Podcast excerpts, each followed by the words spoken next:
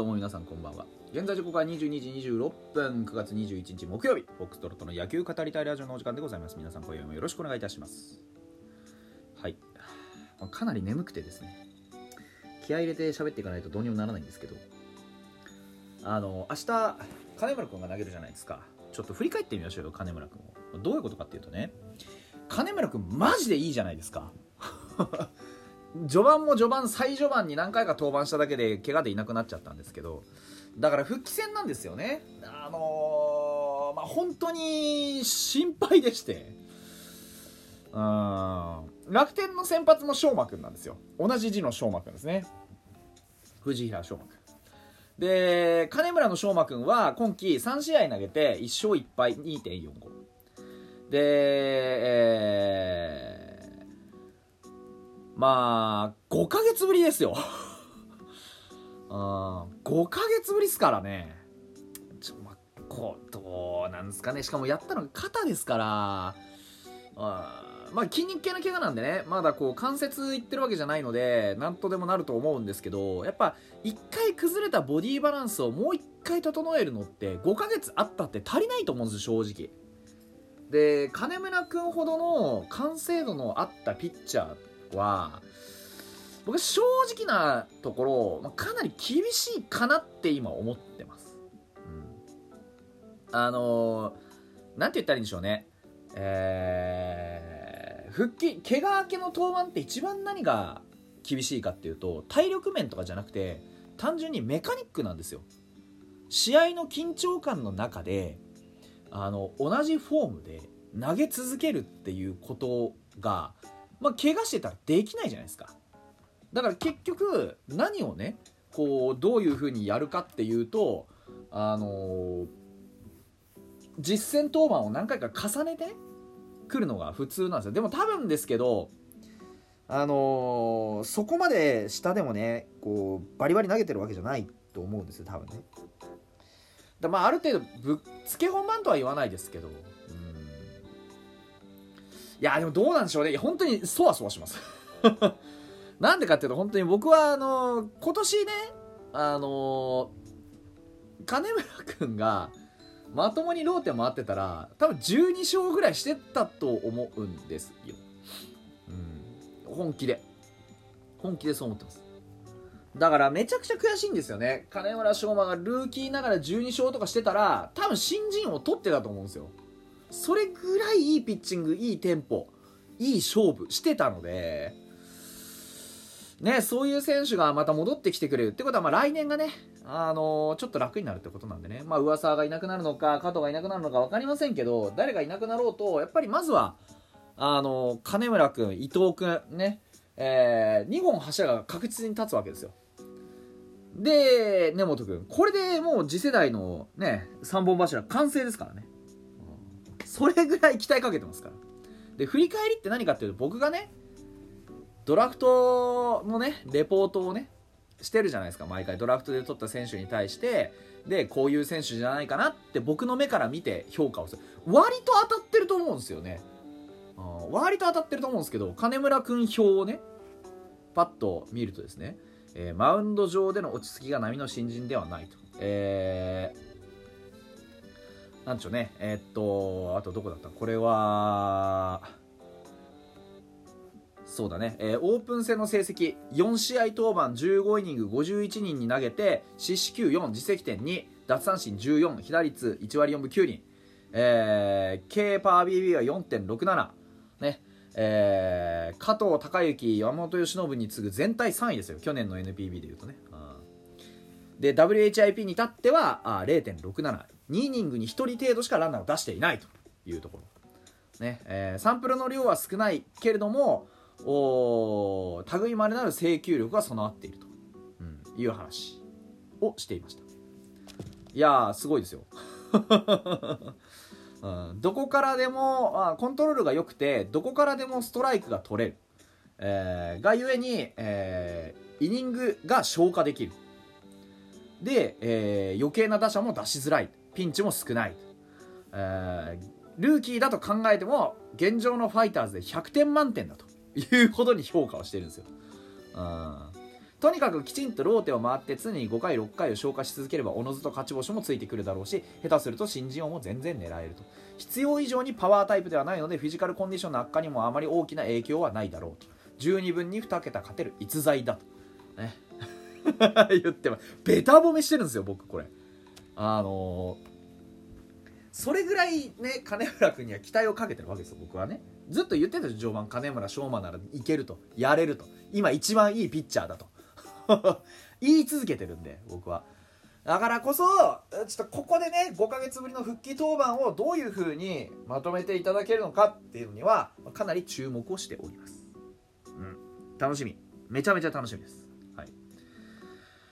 だからね野手には援護をしてほしいんですけど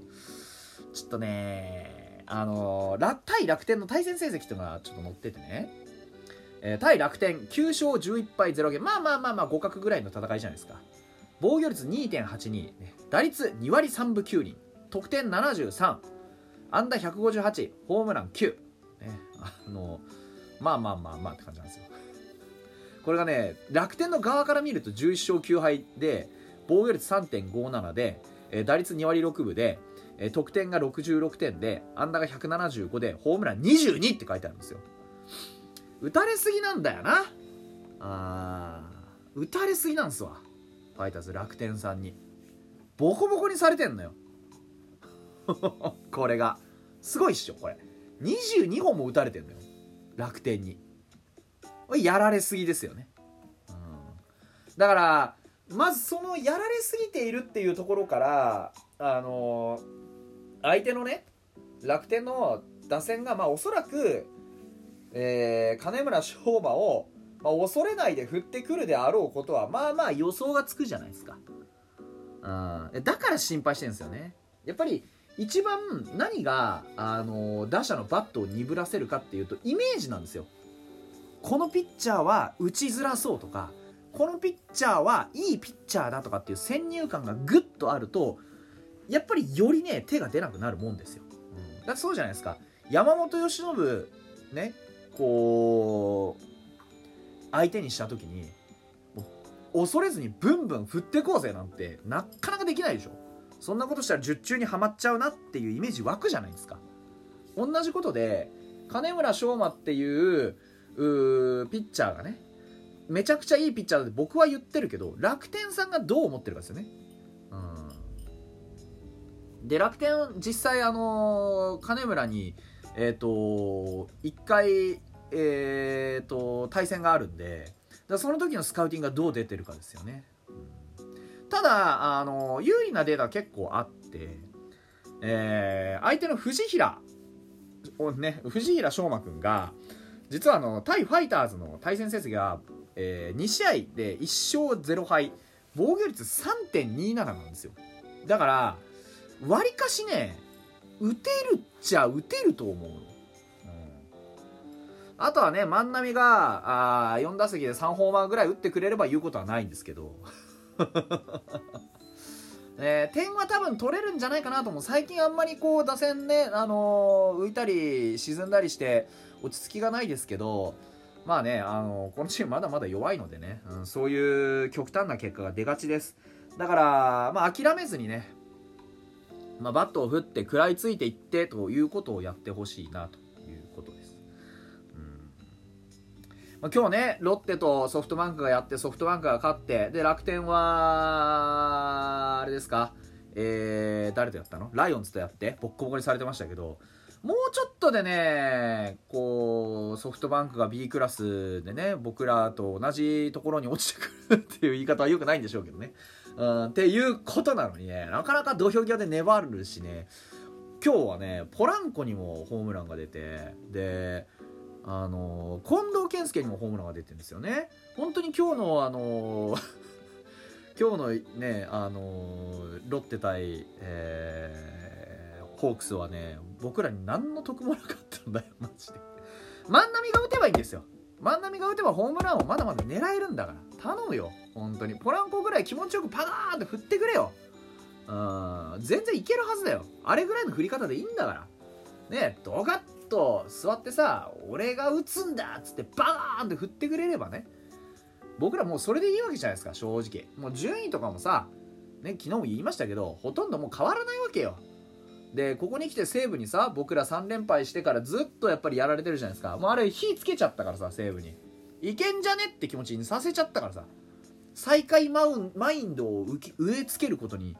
失敗してしまったからさ。うんまあなんて言ったってうち3本柱ね立てて3人ともボッキボキでしたからね。うんだからまあそういう試合をしちゃったからにはもう僕は受け入れるしかないと思うんです、うん、だからまあねあのー、そろそろこう選手の去就ですとかそういったね、えー、話も出てくる季節になってまいりました。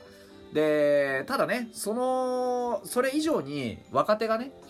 あの自由にやっぱりプレッシャーから解放されて躍動できるタイミングでもあるわけですよ。ですからなるべくならね少しでも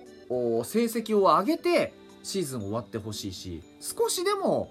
ねあのいいイメージを持って今シーズンも終わってほしいし、うん、そうなるように一試合一試合を使ってほしいですよね、うん、もうだってあの全員が品定めされてると思った方がいいわけですよ。だそうでしょ、うん、来年の契約がねあると思うなよとそう簡単に。だって今年最下位なんですから。ドラスティックな改革と、ね、爆発的な成長がなければ来年はないんですよ。そう肝に銘じてね